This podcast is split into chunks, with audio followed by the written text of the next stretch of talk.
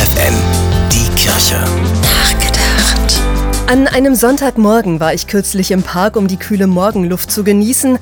Da erblickte ich etwas abseits des Weges eine Schaukel, angebracht an einem dicken, waagerechten Ast eines riesigen Baumes. Eine eigene Schaukel im Baum, mein Kindheitstraum.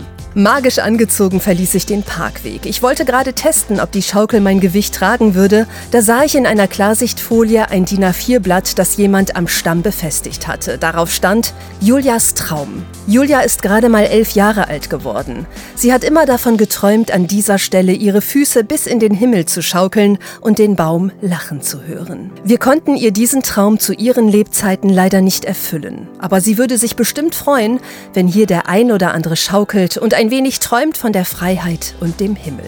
Julia wird lächelnd aus den Wolken herabschauen. Darunter stand noch die Bitte, die Schaukel bitte nicht kaputt zu machen.